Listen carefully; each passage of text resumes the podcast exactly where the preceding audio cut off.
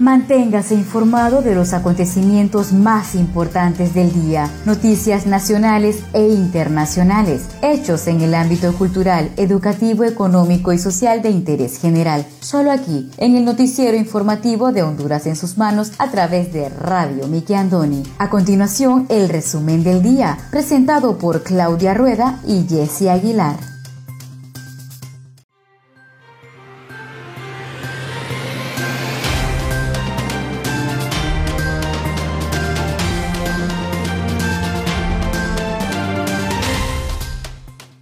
Tardes, sean todos bienvenidos a una edición más de su noticiero informativo Honduras en sus manos, a través de Radio TV Miki Andoni Siglo XX. Les saluda su fiel servidora Wendy Aguilar desde San Pedro Sula Cortés, agradecida con Dios por la oportunidad que nos da de compartir con cada uno de ustedes las noticias más importantes que trascienden a nivel nacional. Hoy tenemos día sábado 30 de enero del año 2021. De acuerdo a las nuevas disposiciones, los días sábados únicamente podrán circular los dígitos 0, 1, 2, 3 y 4 y los días domingos los dígitos 5, 6, 7, 8 y 9. Recuerden siempre llevar las medidas de bioseguridad y de lunes a viernes se podrá circular de 5 de la mañana a 8 de la noche. Me acompaña Claudia Rueda desde la capital de Honduras.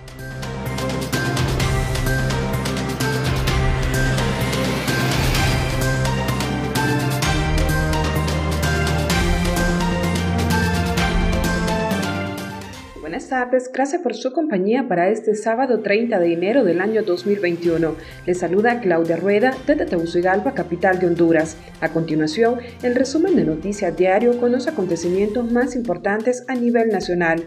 Para Radio TV, Miki Andoni, siglo XX, de Noticias de Honduras en sus manos. El riesgo de transmisión del coronavirus por contacto cercano es real. Evitemos los lugares cerrados, evitemos las aglomeraciones, evitemos el contacto cercano.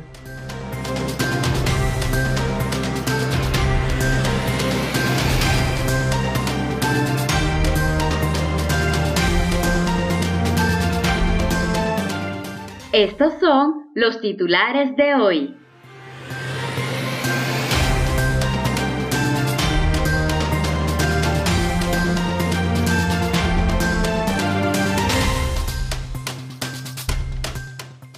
Trasladan a los primeros pacientes al Hospital Móvil de Tegucigalpa. Presidente del Registro Nacional de las Personas informa que distribución del DNI iniciará la próxima semana.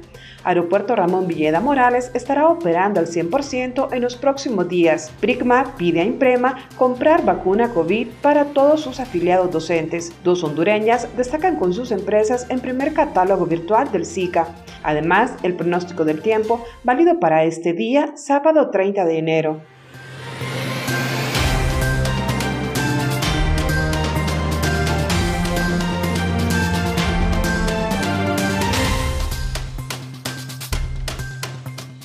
Cesal pide a Sinajer suspender toda actividad pública que aglomere muchas personas. Este sábado llega a Honduras otro lote de 712 mil tarjetas de identidad. Migrantes hondureños reclaman presión de Estados Unidos para poder votar en Honduras. Honduras llora a Mario Cafati, un profesional distinguido, humilde y una gran persona. También fallece el actor y productor hondureño Felipe Cepeda.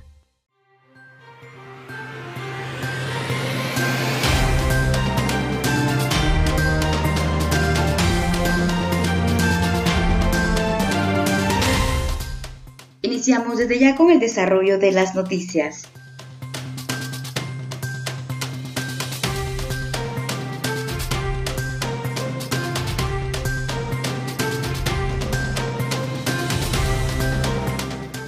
trasladan a los primeros dos pacientes al Hospital Móvil de Tegucigalpa, luego de que el pasado miércoles la Secretaría de Salud entregara formalmente el Hospital Móvil al Hospital Escuela Este viernes se gestionó el primer traslado de pacientes COVID-19 al nuevo centro de atención.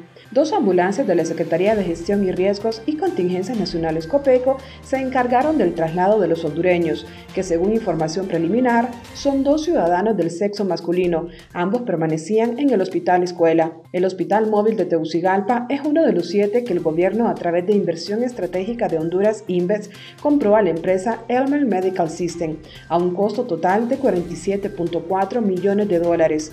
San Pedro Sula, Danlí, Choluteca, Santa Rosa de Copán, La Ceiba y Juticalpa son los demás sectores del país donde funcionarán los seis restantes hospitales. De todos, solo el hospital de la ciudad industrial está en funcionamiento y hoy se suma el de la capital. El hospital móvil está equipado con insumos médicos, medicamentos y equipo de protección para el personal de salud, detalló Freddy Guillén, subsecretario de Salud. Inicialmente, el módulo estaba acondicionado para atender a 91 pacientes. Sin embargo, las autoridades determinaron reducir la capacidad a 64. El hospital móvil cuenta con 20 camas para cuidados intensivos y 44 para cuidados intermedios, con una capacidad total para 64 pacientes. Además, cumple con la normativa biomédica que da garantía tanto al personal como a los pacientes. Cita una comunicación escrita de salud, mientras que las 27 camas restantes fueron trasladadas al Hospital Escuela. Sobre la atención al funcionario de salud, indicó que el centro modular tendrá la capacidad de atender pacientes leves, moderados y críticos de COVID-19 y se garantiza la climatización de presión positiva y negativa y el recambio de gases medicinales, lo que habrá en el hospital para no poner en riesgo la salud del personal y los pacientes.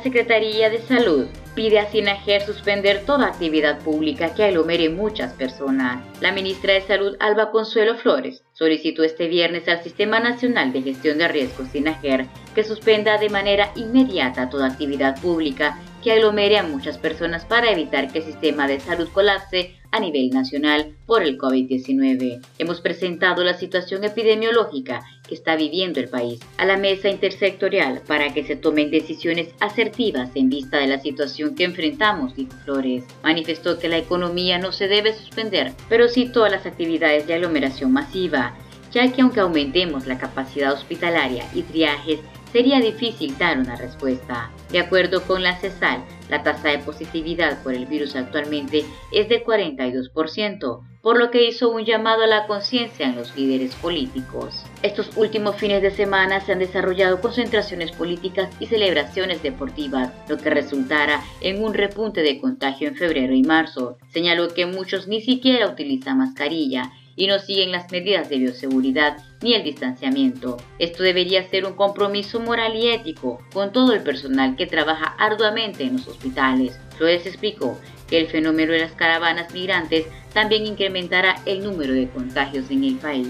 En vista de esta petición, el diario oficial La Gaceta publica oficialmente las nuevas medidas que se tomarán durante los siguientes 15 días. Artículo 2. Reformar el artículo 2 del decreto ejecutivo número PCM-001-2021 publicado en el diario oficial La Gaceta en fecha 3 de enero del 2021, edición número 35.476, reformado mediante decreto ejecutivo, el cual se leerá de la siguiente manera. Artículo 2. La circulación de la población a nivel nacional es en un horario comprendido entre las 5 de la mañana a las 9 de la noche.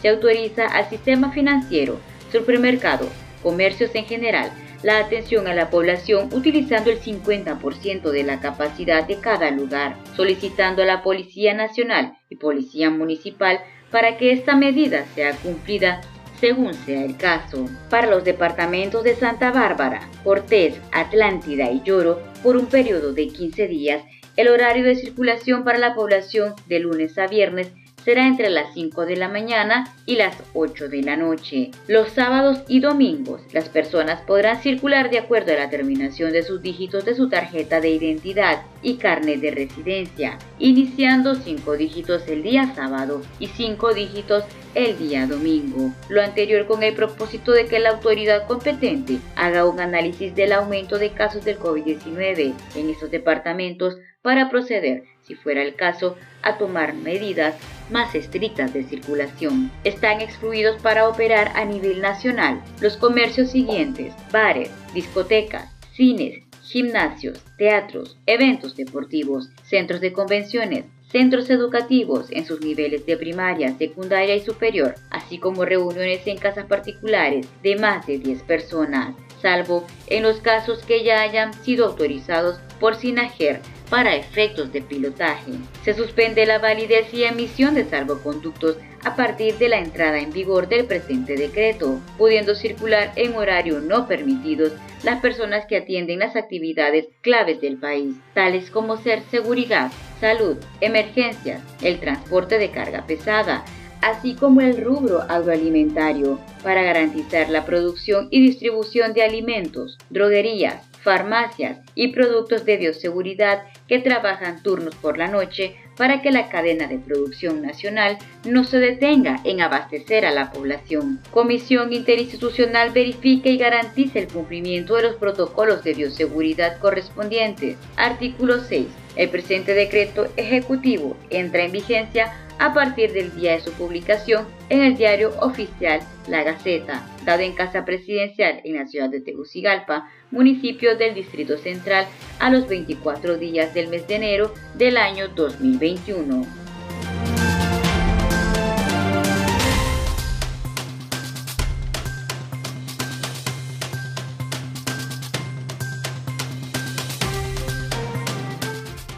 Presidente del Registro Nacional de las Personas informa que distribución del DNI iniciará la próxima semana. El comisionado presidente del Registro Nacional de las Personas, Roberto Brevé, informó que los primeros 710.000 DNI o nueva tarjeta de identidad o documento nacional de identificación llegaron el fin de semana al país desde Polonia. El Registro Nacional de las Personas, a través del proyecto Identifícate, concluyó el 30 de diciembre anterior el enrolamiento de 5.040.842 hondureños que residen en el país y de ellos 4.6 millones están aptos para votar en las elecciones y recibirán la nueva identidad. En ese sentido, Brevé reiteró que deseamos informar a la población que ya hemos recibido el primer lote de nuevas identidades. Muy pronto estaremos iniciando la entrega del DNI con todos los mecanismos biométricos de seguridad para que toda la ciudadanía tenga el documento en el próximo mes. Las identidades llegaron dentro de este envío que nos hace la empresa TALS que fabrica el documento allá en Polonia y nosotros le tenemos que dar todo el proceso de valor y la personalización que es la impresión de la información del ciudadano, la distribución y la entrega, subrayó. Todo eso lo haremos en Honduras y para ello ya llegaron las impresoras al país, de manera que estamos listos para que todo este proceso durante el cual le vamos a entregar a la ciudadanía este nuevo documento no tenga ningún problema y podamos contar con el mismo a finales de febrero y parte de marzo, enfatizó. Ya empezamos a preparar las impresoras, solo resta realizar unas pruebas por lo que todo estará listo para la próxima semana, afirmó el funcionario tras señalar que 710.000 nuevos documentos es el primer lote programado para recibir esta semana. Enseguida estaremos recibiendo el resto para completar los 4.6 millones de documentos que se contrataron por la empresa Taos para su fabricación. Vamos a trabajar para que ese primer grupo de personas que recientemente cumplió los 18 años de edad, que van a votar por primera vez, reciba su documento nuevo. Para ello haremos campañas dirigidas a ese sector. Por lo tanto, confiamos que ellos llegarán a los centros de entrega para recoger su documento, añadió el funcionario. De esa manera, esos jóvenes podrán participar en este proceso electoral que es tan importante pues son los nuevos votantes y por lo que esperamos que este mes de marzo en el que se celebren las elecciones primarias sea de paz y tranquilidad para todos los hondureños, afirmó. En ese sentido señaló que confiamos que el proceso sea transparente y democrático para que finalmente podamos tener un día de alegría al ejercer nuestro derecho al sufragio en estos comicios primarios e internos de los partidos políticos. Recordó que hasta el 15 de mayo venidero estará vigente la actual tarjeta de identidad y ojalá que para las elecciones generales podamos participar todos con el nuevo documento nacional de identificación aunque en las primarias se podrá votar con cualquiera de las dos identidades. El nuevo documento se entregará en sobresellado y en forma personalizada en los centros en que los próximos días se darán a conocer a través de una campaña de motivación, a través de todos los medios de comunicación, según Breve. Los primeros en recibir el documento serán los primeros que se enrolaron, aunque se realizarán algunos pilotajes a fin de considerar la forma más rápida, eficaz y transparente de hacerlo, finalizó.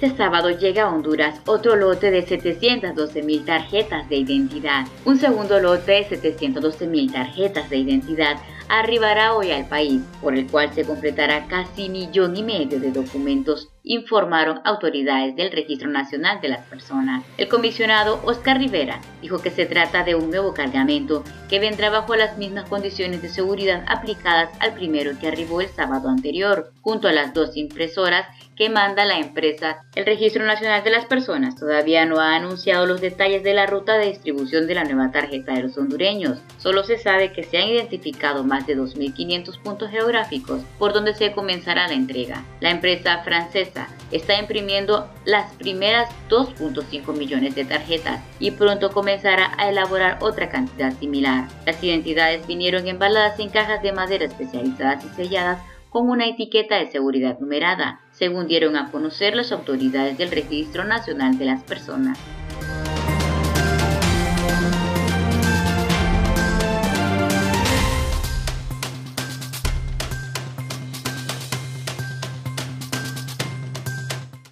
Conozca Honduras como su propia mano. www.hondurasensusmanos.com Geografía e historia de Honduras. Conozca Honduras como su propia mano. www.hondurasensusmanos.info Honduras en sus manos. Noticias. Conozca Honduras como su propia mano www.rinconesdehonduras.info Honduras en sus manos. Turismo.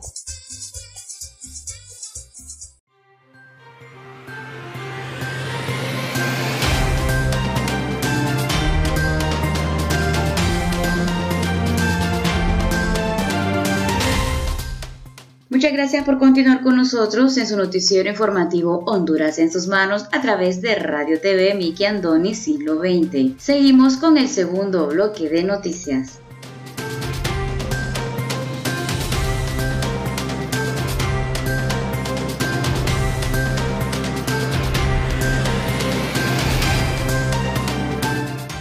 Puerto Ramón Villeda Morales estará operando al 100% en los próximos días. La directora ejecutiva del Instituto Nacional de Migración, Carolina Mengíbar, informó que en los próximos días estará habilitado en su totalidad el Aeropuerto Internacional Ramón Villeda Morales en la Lima Cortés, luego de sufrir daños en su infraestructura por el paso de las tormentas tropicales ETA y OTA en noviembre del año 2020. Afortunadamente podemos anunciar que en los próximos días el Aeropuerto Ramón Villeda Morales estará operando en un 100%. Por ahora, las instituciones técnicas que operamos en el aeropuerto ya estamos dando todos los servicios, informó la funcionaria. El equipo biométrico de la delegación migratoria del aeropuerto fue dañado en su totalidad. Sin embargo, ya está funcionando y se ha recibido donaciones de países amigos como la República de China, Taiwán, para la rehabilitación de los sistemas migratorios.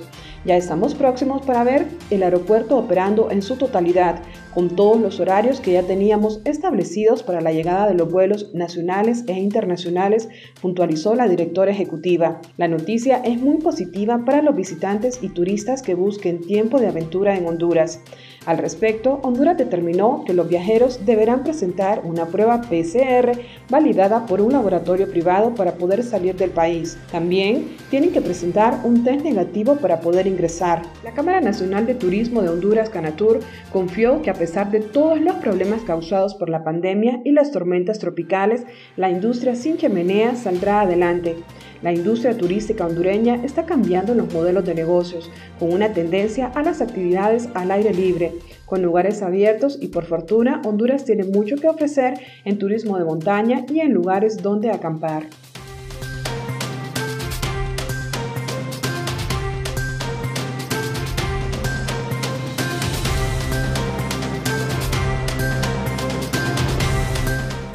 Migrantes hondureños reclaman presión de Estados Unidos para poder votar en Honduras. La Fundación 15 de septiembre pidió este viernes al congresista demócrata estadounidense Alvio Cires presionar al gobierno de Honduras a que envíe a la comunidad hondureña en Estados Unidos los nuevos documentos nacionales de identidad, sin los cuales no podrán ni legalizar su situación aquí ni votar en su país natal. Juan Flores, presidente de la fundación con sede en Florida, indicó que en mayo vencen las antiguas cédulas hondureñas y los migrantes en Estados Unidos no han recibido todavía las nuevas, sin las cuales no podrán votar en las elecciones del próximo noviembre en Honduras. Tampoco podrán beneficiarse de medidas migratorias como una posible nueva renovación del programa Estatus de Protección Temporal, que incluye a unos 44 mil hondureños que vencerá a fines de este año y que permite a sus beneficiarios residir y trabajar legalmente en los Estados Unidos. Los directivos de la Fundación 15 de septiembre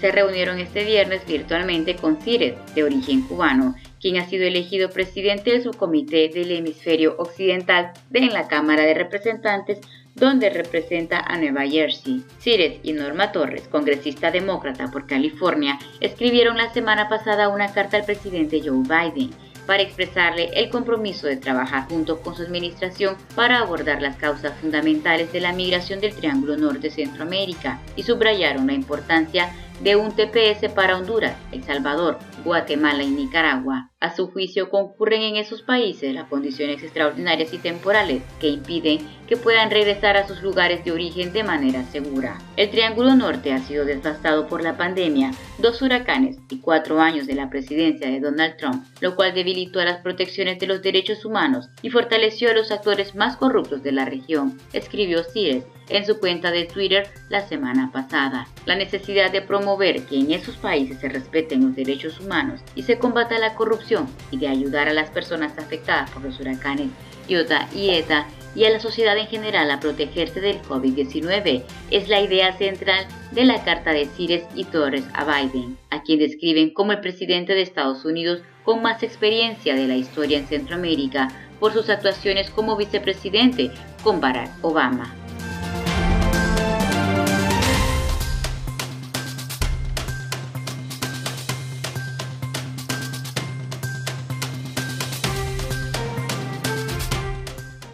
Pide a Imprema comprar vacuna COVID para todos sus afiliados docentes.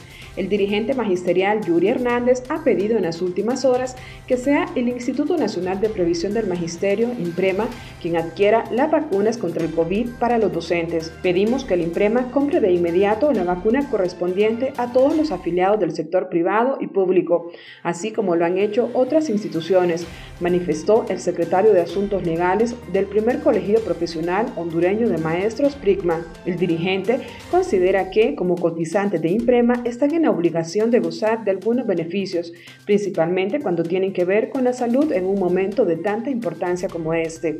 Hernández detalló que en el Instituto de Previsión del Magisterio habría unos 86 mil afiliados. Eso significa que hay capacidad económica, añadió. El dirigente considera que la inoculación debería ser gestionada mediante una licitación pública, confiable, a fin de evitar un robo o despilfarro del dinero. El magisterio lo está pidiendo y desde el PRIGMA hacemos tal aseveración para comprar la vacuna a través del instituto, enfatizó en relación al polémico inicio de clases en Honduras.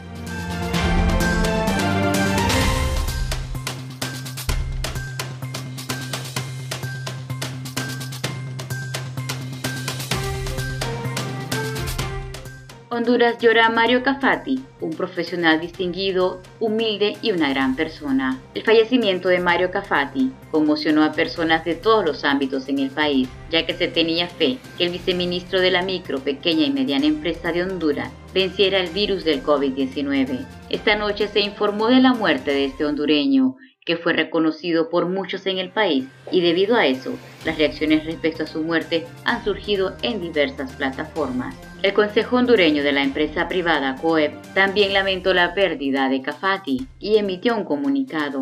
Mario Cafati destacó por ocupar diversos cargos importantes en entidades estatales de la empresa privada y también lo recuerdan por su pasión eterna hacia el fútbol. Sus conocidos destacan su excelencia y calidad humana, a pesar de haber logrado tanto reconocimiento en Honduras, su esposa Natalia Simón de Cafati, sus hijos y familia en general recibieron condolencias y apoyo a través de diversos mensajes. Ellos eran personas muy importantes en la vida de Mario Cafati. Los amores de su vida externaron en redes sociales. Asimismo, sus amigos, familiares y demás personas que se relacionaron con él expresaron que lo recordarán con su carisma y perseverancia para triunfar y ayudar en todo lo que emprendía.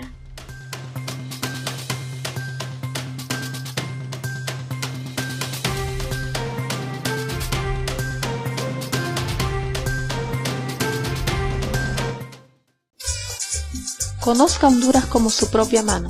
www.leahonduras.com Literatura, colección hondureña. Gramática, ortografía y sus reglas. Para sus tareas y más. www.escribelocorrecto.com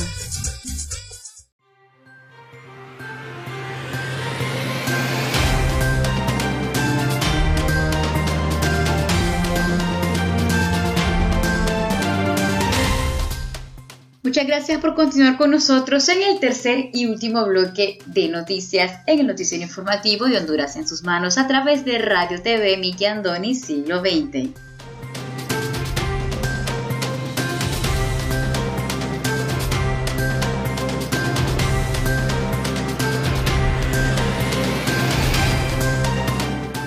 Los hondureñas destacan con sus empresas en primer catálogo virtual del SICA Dos empresas hondureñas destacan en el primer catálogo de empresas centroamericanas lideradas por mujeres que buscan inversionistas para crecer. Fue lanzado por el Centro Regional de Promoción de la Micro, Pequeña y Mediana Empresa.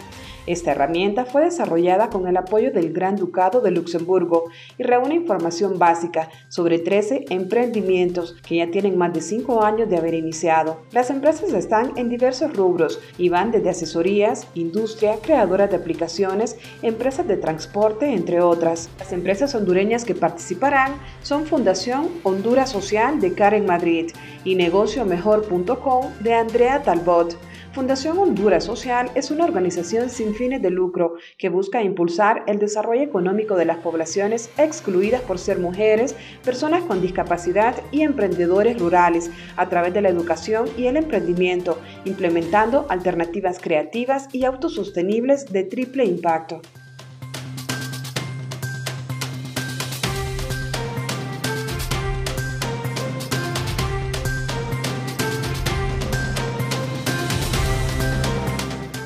Fallece actor y productor hondureño Felipe Cepeda. El reconocido actor y productor Felipe Cepeda murió el día de ayer por complicaciones en su salud. El gremio artístico del territorio hondureño está de luto. Cepeda se desempeñó por muchos años a la cinematografía y fue protagonista de películas como Cuatro Catrachos en Apuros y Malanova. La industria cinematográfica mostró en Facebook sus muestras de pesar, diciendo que lamentan profundamente la desaparición física de nuestro amigo y entusiasta del cine Héctor Felipe Cepeda, quien dejó huella permanente de servicio y entrega en cada proyecto que emprendía. Dios de fortaleza a su familia. Una estrella más brilla en el cielo.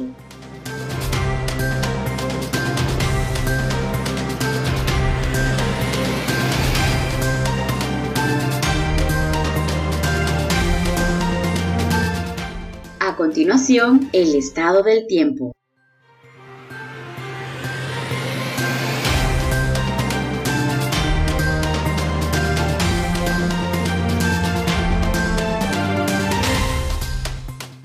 Pronóstico del tiempo válido para este sábado 30 de enero.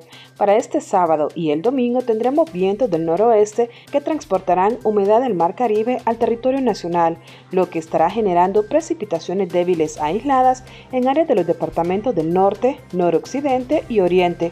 Sobre el resto del país se esperan condiciones generalmente secas. Esta noche tendremos fase de luna, luna llena.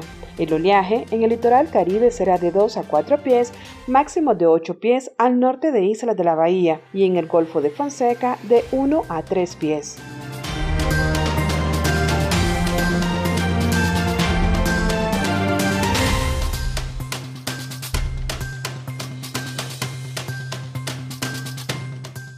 Muchas gracias a todos ustedes por haber estado con nosotros en el noticiero informativo Honduras en sus manos a través de Radio TV Miki Andoni Siglo XX. Los esperamos la siguiente edición. Se despide de ustedes su fiel servidora Wendy Aguilar desde San Pedro Sula Cortés. Hasta la próxima.